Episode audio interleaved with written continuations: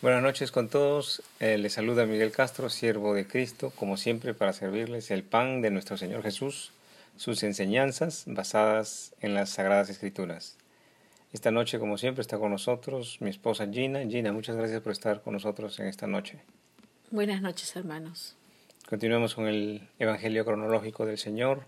Esta noche estudiaremos Mateo 12 del 9 al 14, Marcos 3 del 1 al 6, Lucas 6 del 6 al 11 para que nos siga con la lectura de la palabra de Dios.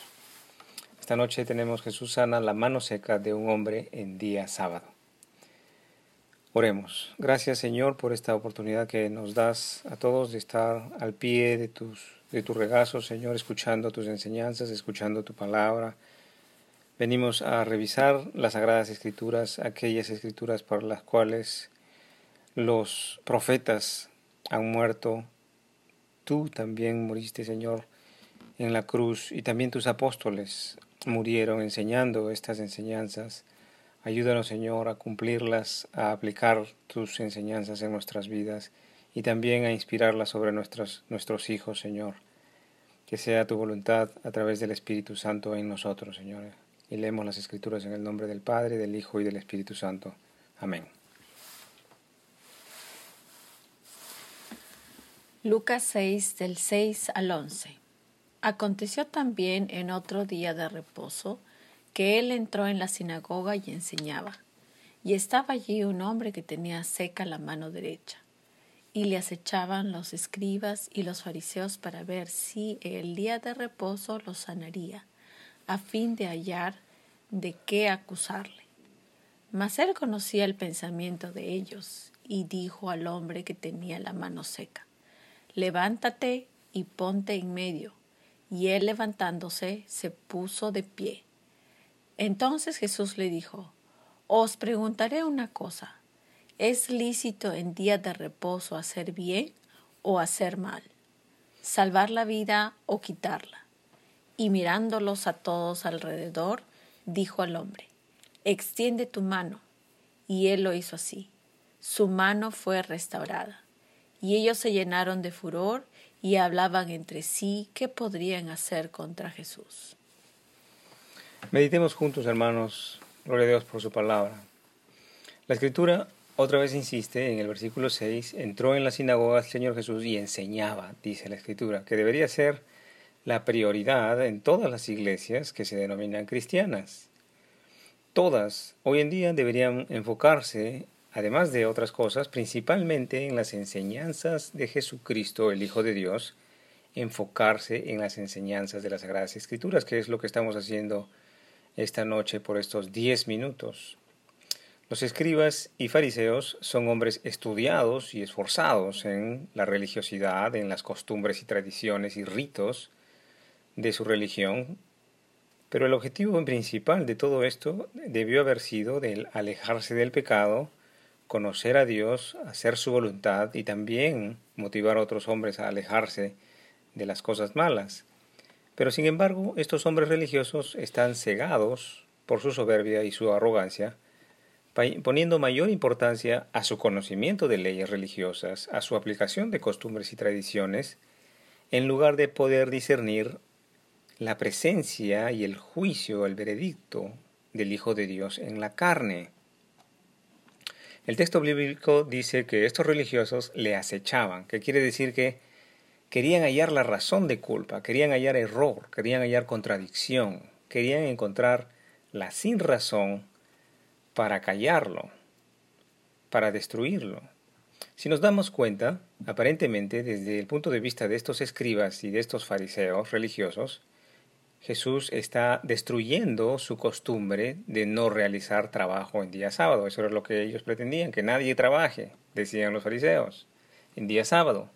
Los agricultores no podían cosechar en sábado, tanto así como los médicos no podían observar pacientes los sábados, los días de reposo, sino dedicar el día para conocer las Sagradas Escrituras y dedicarse al reino de Dios. Los escribas y fariseos ven a Jesús como una amenaza para su autoridad, una amenaza para su reputación, una amenaza para su conocimiento, una amenaza para su salario, sus costumbres y tradiciones, una, una amenaza para su sistema religioso del cual viven, porque de ellos perciben su salario. Y esto es así hasta el día de hoy. El versículo 8 dice, Mas él, Jesús, conocía los pensamientos de estos fariseos, estos religiosos, y dijo al hombre que tenía la mano seca, Levántate y ponte en medio. Y el hombre de la mano seca se levantó y se puso en pie en el medio de la sinagoga. La escritura dice que Jesús conocía los pensamientos de estos religiosos, pero veamos más profundamente, conocía los pensamientos de los religiosos. Veamos la misericordia y el amor del obrar del Hijo de Dios, del obrar de Jesús para con estos fariseos, y no solamente con estos fariseos, sino también con todos aquellos que estamos leyendo estos, estos hechos en la Biblia y que somos testigos de estos acontecimientos. Veamos cómo Él ejerce misericordia. Jesús, conociendo que estos religiosos, sabiendo que estos religiosos se ofenderían, se frustrarían, se, enojarían por razones equivocadas. Otra vez, Jesús, conociendo que estos religiosos se llenarían de ira por razones equivocadas, Jesús aún así realiza el milagro en día sábado en la cara, o por decirlo así, en las narices de estas autoridades religiosas.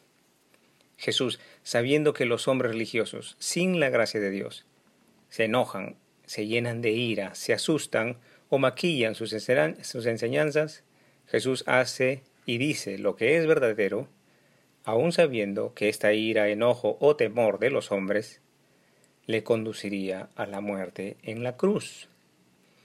Abra los ojos porque estas cosas suceden hoy en día. El versículo 9 dice, Jesús les dijo, os preguntaré una cosa, ¿es lícito el día de reposo hacer bien o hacer mal, salvar la vida o quitarla? Jesús llama al razonamiento lógico y moral entre los hombres. La pregunta está abierta para aquellos que no están llenos de arrogancia y de soberbia, sino de juicio justo y verdadero tal como lo poníamos en el ejemplo del policía de tránsito el día de ayer, si un conductor se pasa la luz roja y usted como policía se da cuenta de que el conductor que se pasó la luz roja está en el medio de un ataque cardíaco, ¿cuál sería su criterio, su juicio, su proceder, su veredicto como policía de tránsito? ¿Se dejaría llevar por la ira y el enojo de la violación de la ley y le pone la papeleta al hombre moribundo? ¿O decide atender al conductor en su ataque al corazón para salvarlo? Jesús nos enseña que mayor aún que la ley es el proceder con juicio, con juicio justo, con criterio sabio, con misericordia y conforme sea el caso de cada hombre, conforme a lo que enseñan las sagradas escrituras. La palabra de Dios. El versículo 10. Y mirando, mirándolos a todos alrededor, dijo al hombre, extiende tu mano, y él así lo hizo, y su mano fue restaurada, fue sanada. Jesús no tiene un estetoscopio ni tampoco tiene aceites o jarabes medicinales como un médico de estos tiempos trabajaría, sino que Él sana por su palabra y por la voluntad fundamentada en su santidad en el Padre Celestial que está en los cielos. El trabajo que realiza Jesús es emitiendo su juicio, criterio y veredicto de sanidad, veredicto verdadero en este caso. Si se ha de realizar trabajo en el día de reposo, que dicho trabajo debería ser trabajar a semejanza de lo que hace el Salvador Jesús de Nazaret durante su caminar entre los hombres. Hoy en día las personas utilizan el día de reposo únicamente para descansar, relajarse, banquetes y bebida, fiestas, celebraciones. Otros ya ni descansan el día de reposo, aparentemente por la carencia en la economía familiar. Pero de cierto, de cierto os digo que si usted se dedicara al reino de Dios y su justicia, por lo menos el día de reposo, con todo lo demás, todo lo demás sería añadido. Esto es palabra de Dios que se cumple con la gracia de Dios y yo puedo dar testimonio de ese cumplimiento. Puedo dar testimonio de la veracidad de la palabra de Jesucristo.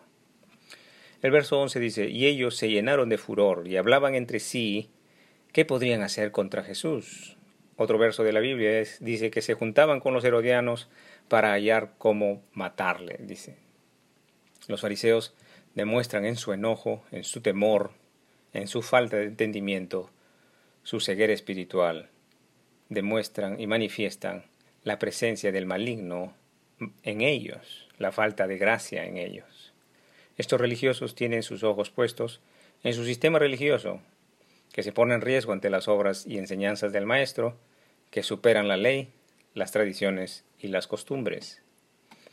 Aún así el Maestro hace lo que tiene que hacer, siendo humilde a la voluntad de su Padre, y aunque parezca arrogante ante los hombres, hace la voluntad del Padre para también abrirle la puerta a todos los pecadores al cielo.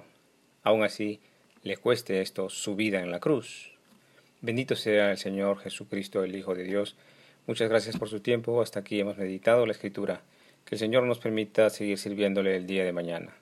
Que el Señor os acompañe en vuestro angosto caminar, en el ejercicio vivo de la palabra de Dios. En el nombre del Padre, del Hijo, Jesucristo y del Espíritu Santo. Amén.